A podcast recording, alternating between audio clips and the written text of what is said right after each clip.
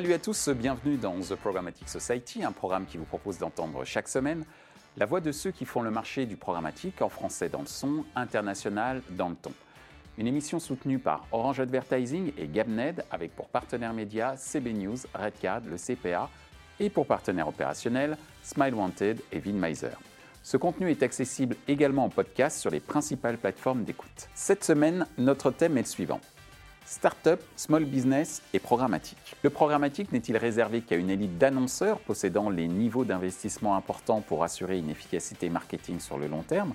Au contraire, existe-t-il pour les startups et les petites et moyennes entreprises des moyens d'exploiter les opportunités offertes par les solutions programmatiques? Pour en discuter, Martin Taubert de myjoliecandle.com, Valentin Dumoulin de Gamned, Charles Desréal de Loyal Trade, Christophe Danet de Digital Makers.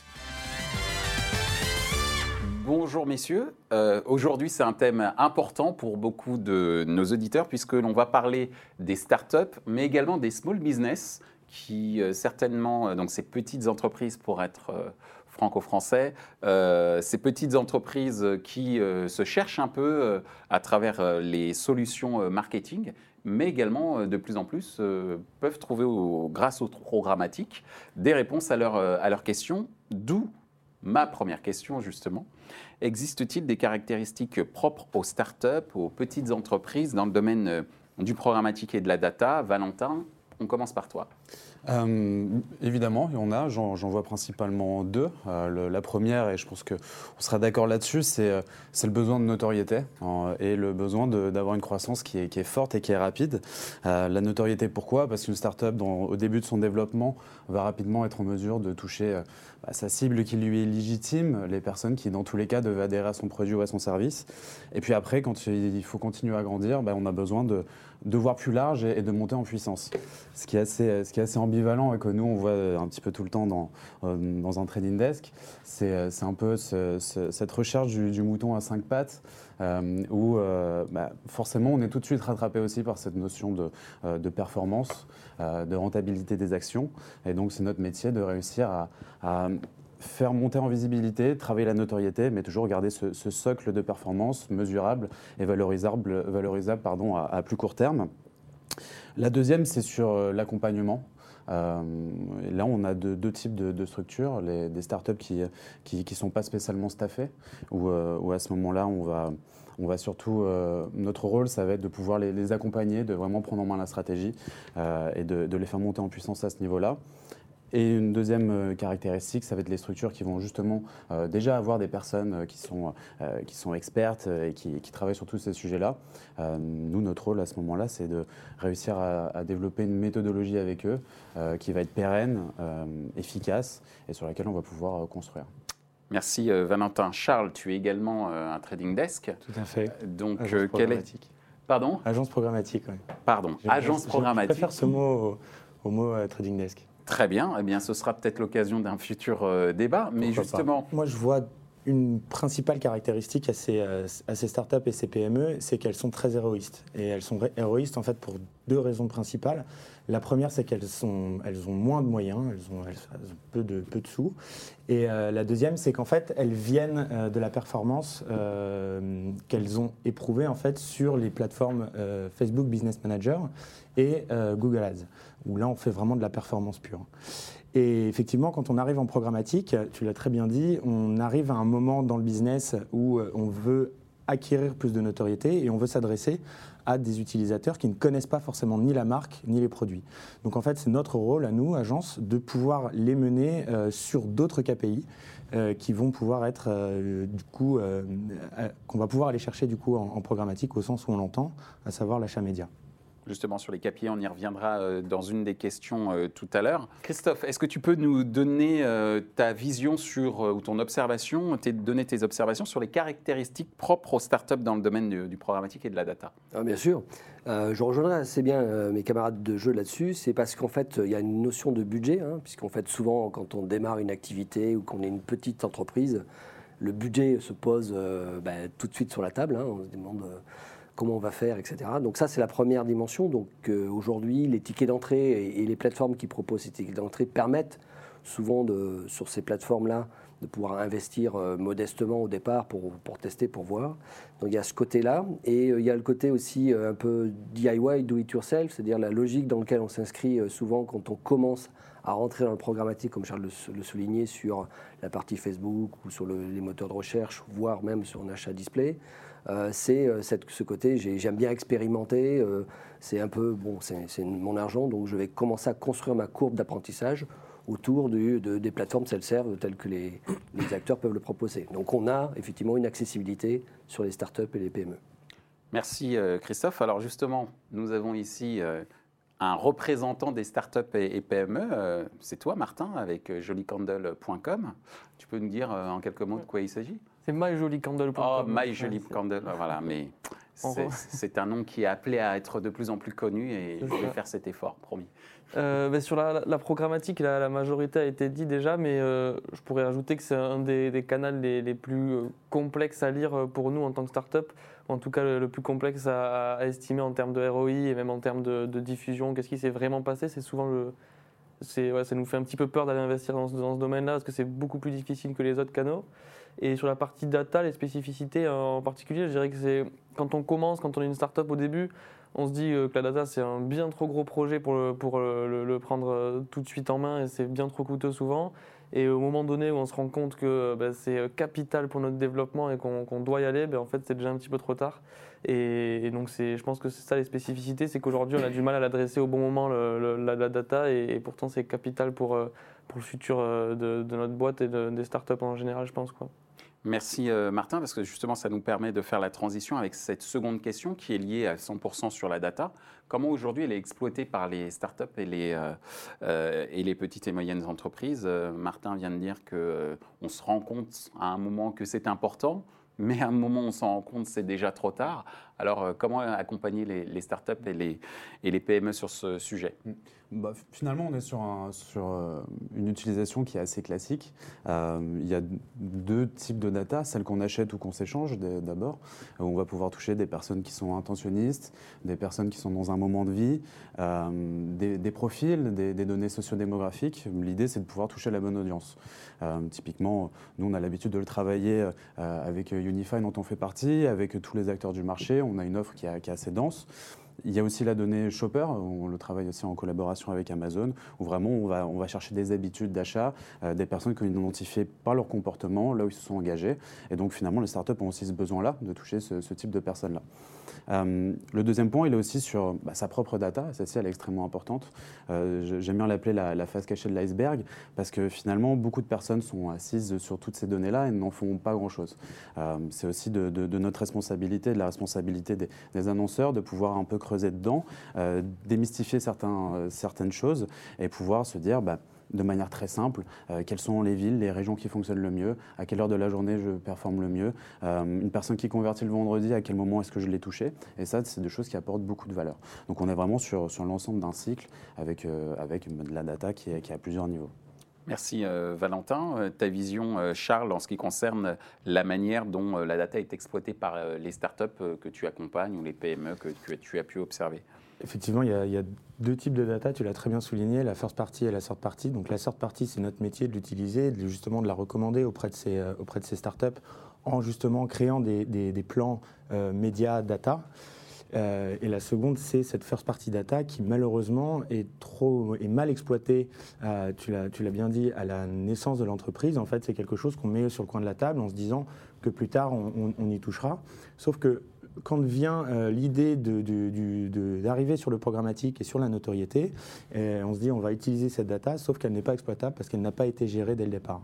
Donc mon conseil euh, aux, aux, startups qui se lancent, ça va être de ne surtout pas négliger ce sujet. les investissements, si on les prend dès le départ, sont assez minimes. contrairement aux investissements qu'on doit faire lorsqu'on veut exploiter cette data qui, qu'on, a en fait, mais qui n'est pas exploitable sur, en programmatique savoir le CRM onboarding et tout ça, sont des choses qui coûtent assez cher. Mmh. Euh, et, donc, du coup, on, pourrait réduire ces investissements en s'y attaquant dès le départ. Merci, euh, Charles.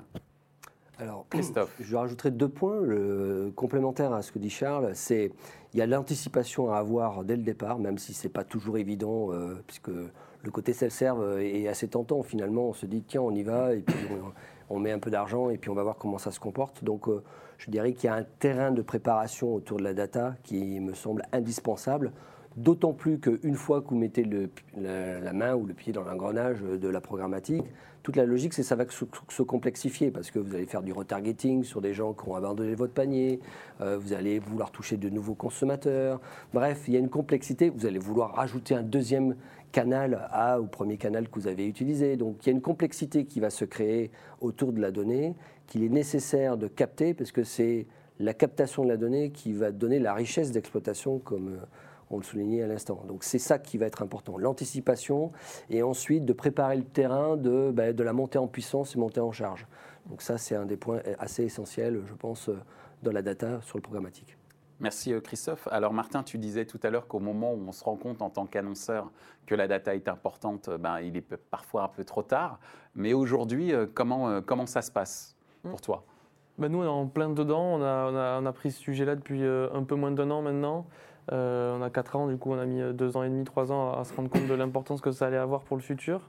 Euh, aujourd'hui, du coup, on est en plein dedans et ce qu'on cherche à savoir, c'est vraiment euh, comment achètent nos clients et qu'est-ce qu'ils vont faire après avoir acheté chez nous. Est-ce que ça va être des, des repeaters? Est-ce qu'ils vont acheter plusieurs fois chez nous? Et du coup, est-ce que ça va influencer derrière nos, achats médias? Parce que plus un client est rentable sur le long terme, ben, plus l'achat média, l'achat initial, en tout cas pour l'acquérir, il pourra être important.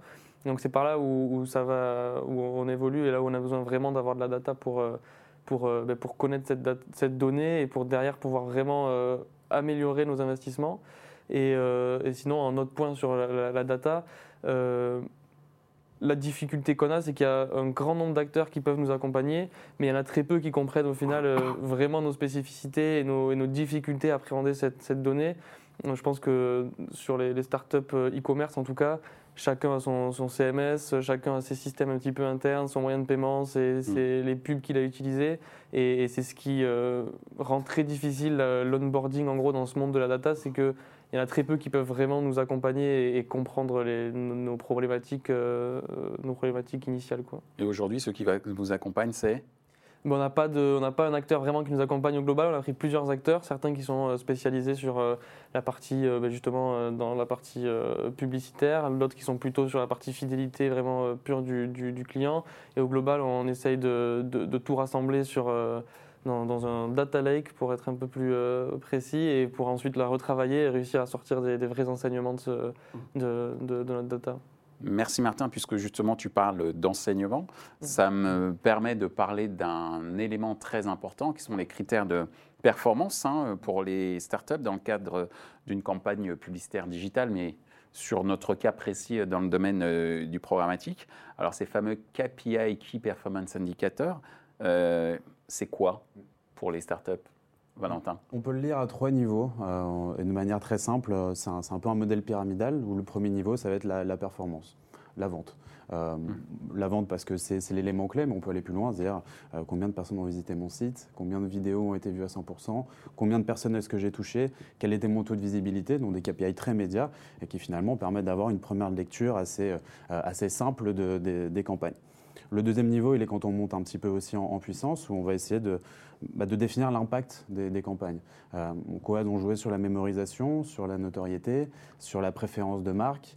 Euh, quoi ça a apporté aussi de la valeur sur quelque chose qui est un espèce d'effet de halo qui est plus difficilement quantifiable, mais qui finalement a aussi beaucoup d'importance dans, la croissance sur une vision un peu plus euh, à moyen terme.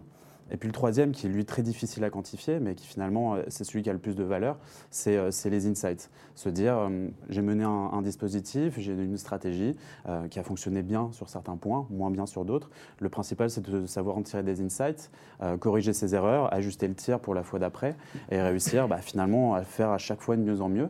Et on arrive au fil du temps à avoir un système qui, est, efficace, qui se pérennise et sur lequel bah, on apporte vraiment de la valeur et de la croissance. Merci euh, Valentin. Charles, ta vision des KPI pour les startups?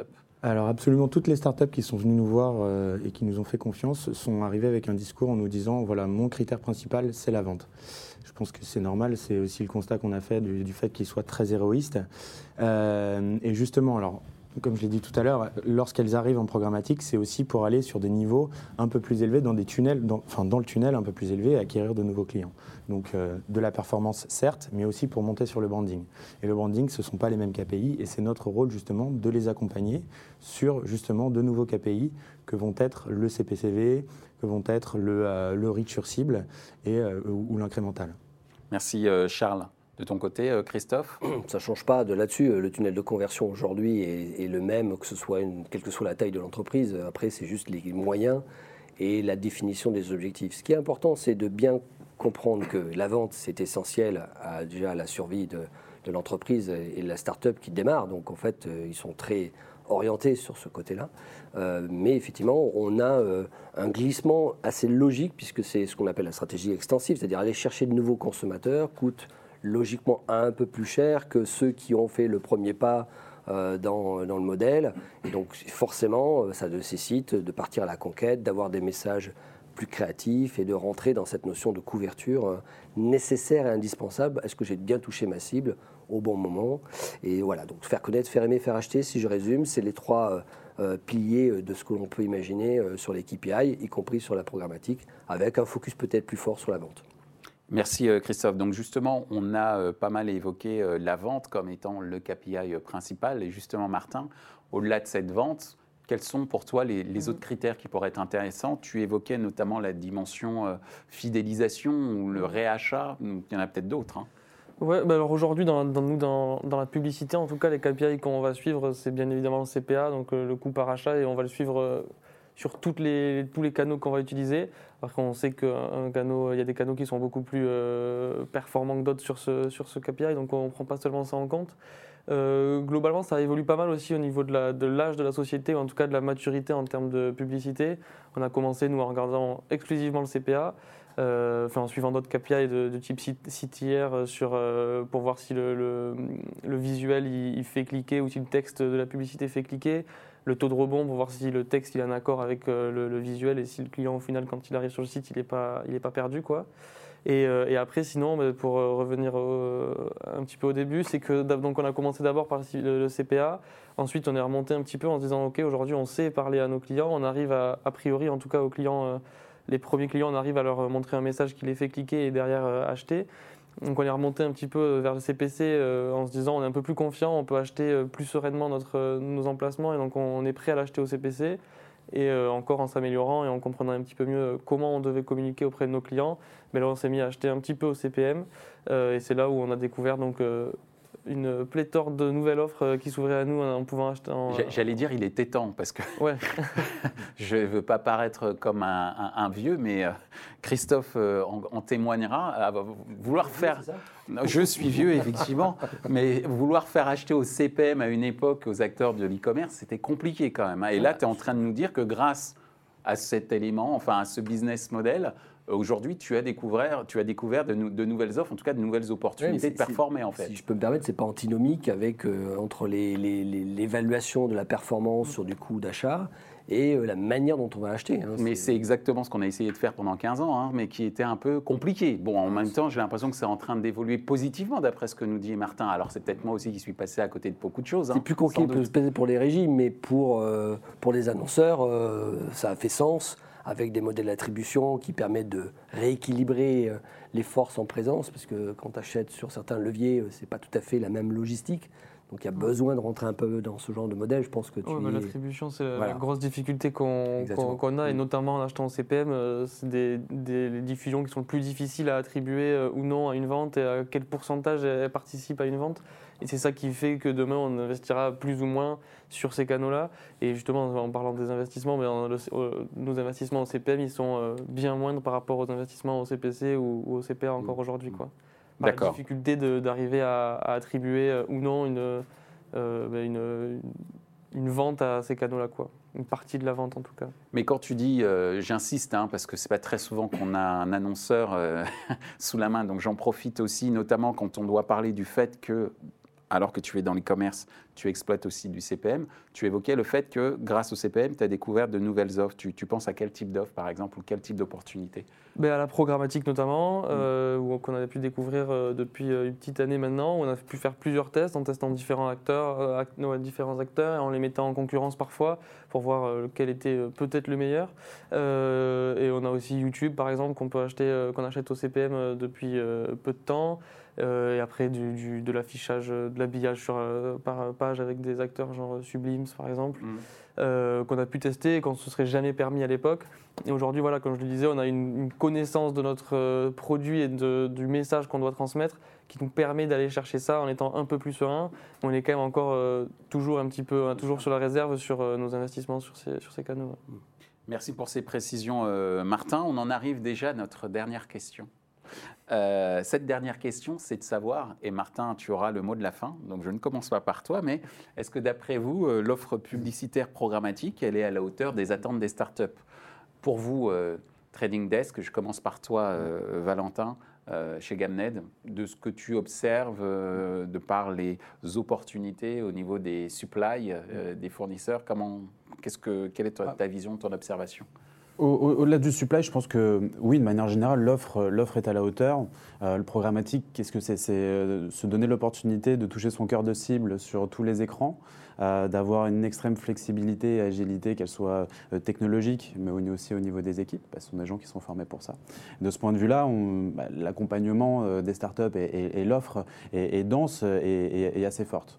ce qui est parfois un peu plus compliqué, c'est l'implémentation, en tout cas acquérir des outils d'analytics ou d'attribution d'un plus haut niveau que ce qu'on peut avoir gratuitement sur le marché. Et c'est difficile, c'est pas évident pour, des startups. Et donc ça brouille un petit peu aussi la, vision qu'on a des choses. Et c'est compliqué de savoir si euh, bah, la stratégie est cohérente. Donc on arrive à savoir grosso modo qu'on tire les bonnes ficelles, mais de là avoir vraiment une vue euh, très très fine, euh, c'est parfois un peu, un peu plus compliqué. Et puis l'offre de toute manière, en tant que, que, training desk, je pense qu'elle est, elle est même indispensable et on a, on a notre, notre présence qui est indispensable dans la stratégie des startups. On se parlait de DIY, c'est vrai, c'est une étape, une première étape où, où, c'est aussi le, le, le tissu et le, cœur de, la stratégie. Mais ensuite euh, vient une nécessité, c'est-à-dire d'avoir des experts, euh, que ce soit des account managers qui sont euh, dans, du conseil, dans du consulting, que ce soit des traders qui ont une vraie expertise des chiffres, d'analyse, que ce soit des data scientists qui permettent justement de faire, bah, on en parlait, immerger la, face un peu cachée de l'iceberg. Et puis, parfois, on peut aller jusqu'à l'internalisation.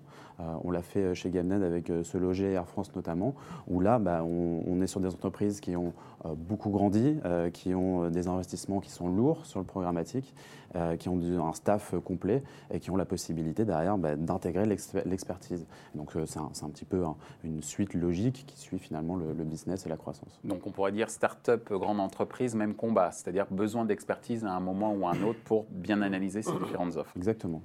Merci Valentin. Charles ta vision sur l'offre programmatique, est-ce qu'elle est à la hauteur des startups et small business? Je pense qu'elle le devient. Elle le devient parce qu'en fait, euh, beaucoup de startups qui sont venus nous voir euh, nous ont dit on a fait du programmatique, ça n'a pas marché. Donc là, on essaye de comprendre qu'est-ce qui s'est passé. Et en fait, euh, on leur a vendu du clic, on leur a vendu des KPI en fait, qui étaient déjà transformés. Et tu parlais tout à l'heure du, KPI, donc du, du, CPM, le CPM qui est donc en fait la métrique la plus basse, qui ne transforme pas de la même manière qu'on soit un assureur ou qu'on soit un vendeur de bougies. Donc en fait, l'idée, c'est de, tu parlais du do it by yourself, c'est de mettre cette plateforme DSP dans les mains de, de, nos, de, nos, clients, des startups, et de leur montrer en fait, en fait tous les mécanismes et comment transforment en fait leur audience. Chez Loyal, on va du coup mettre les outils dans les mains euh, des équipes qui ont déjà utilisé des plateformes telles que Facebook Manager et euh, Google Ads, qui ont l'habitude de voir des KPI se transformer, et du coup leur mettre cette, euh, ce DSP dans les mains pour qu'ils puissent eux-mêmes voir comment ça se passe. Donc euh, une sorte d'internalisation dès le départ, euh, Alors, des désintermédiations opérationnelles, j'entends. Exactement. Euh, mais par contre, toujours l'accompagnement en termes de conseils Tout à fait. Dans votre stratégie, j'entends. Hein, exactement. dans notre stratégie, c'est vraiment ça c'est de mettre ce, ce, DSP dans leurs mains et derrière de les accompagner sur des recos et jusqu'à l'analyse en fait des, des, opérations qui ont été faites sur les, sur les plateformes. Merci Charles. Christophe, alors, l'offre euh, sur le digital a toujours été assez pléthorique, hein, euh, donc euh, il n'y a pas de raison que sur. Qu'elle soit pléthorique, c'est une chose, mais qu'elle soit à la hauteur des attentes, c'en est une autre. C'est là, c'est là où en fait c'est beaucoup plus difficile de pouvoir faire la part des choses quand, donc comme tu le disais, Martin, on met en compétition les différents acteurs pour voir celui qui performe le mieux, mais parfois ils peuvent vendre même les mêmes types d'inventaire ou se faire de la surenchère. Donc il faut être assez, assez euh, malin là-dessus pour euh, identifier. Donc souvent, l'accompagnement est nécessaire à un bout d'un moment. C'est-à-dire, je pense que le ticket d'entrée va être euh, le premier élément. On, paye pour voir et ensuite on commence à se faire accompagner, que ce soit sur une partie conseil ou sur une partie conseil et achat, parce que ça nécessite de décortiquer l'offre. L'offre en programmatique, elle est aussi importante que ce qu'on peut connaître. Donc ensuite, est-ce qu'elle est à la hauteur? Oui. Il y a des offres qui sont à la hauteur, il y en a d'autres qui le sont peut-être un peu moins. Euh, souvent, on, l'apprend euh, souvent au dépens, puisqu'on teste euh, et on dit ah tiens ça marche pas. mais pour un annonceur A, ça peut fonctionner. Pour un annonceur B, c'est pas toujours obligatoire. Donc c'est vrai que cette courbe d'apprentissage est nécessaire pour identifier l'offre qui correspond à, bah, ce que l'annonceur recherche. Merci Christophe. Comme je le disais, Martin, le mot de la fin, c'est pour toi. Honneur à l'annonceur. Donc toi, de ce que tu as vu, euh, en tout cas, euh, il y a une courbe d'apprentissage qui est extrêmement intéressante. On a évoqué la data, on a évoqué le programmatique, on a également, euh, et on en a beaucoup parlé, évoqué le business model CPM. De tout ce que tu as vu en termes d'offres, est-ce que c'est à la hauteur de ce que toi tu attends compte tenu de la typologie de ton entreprise?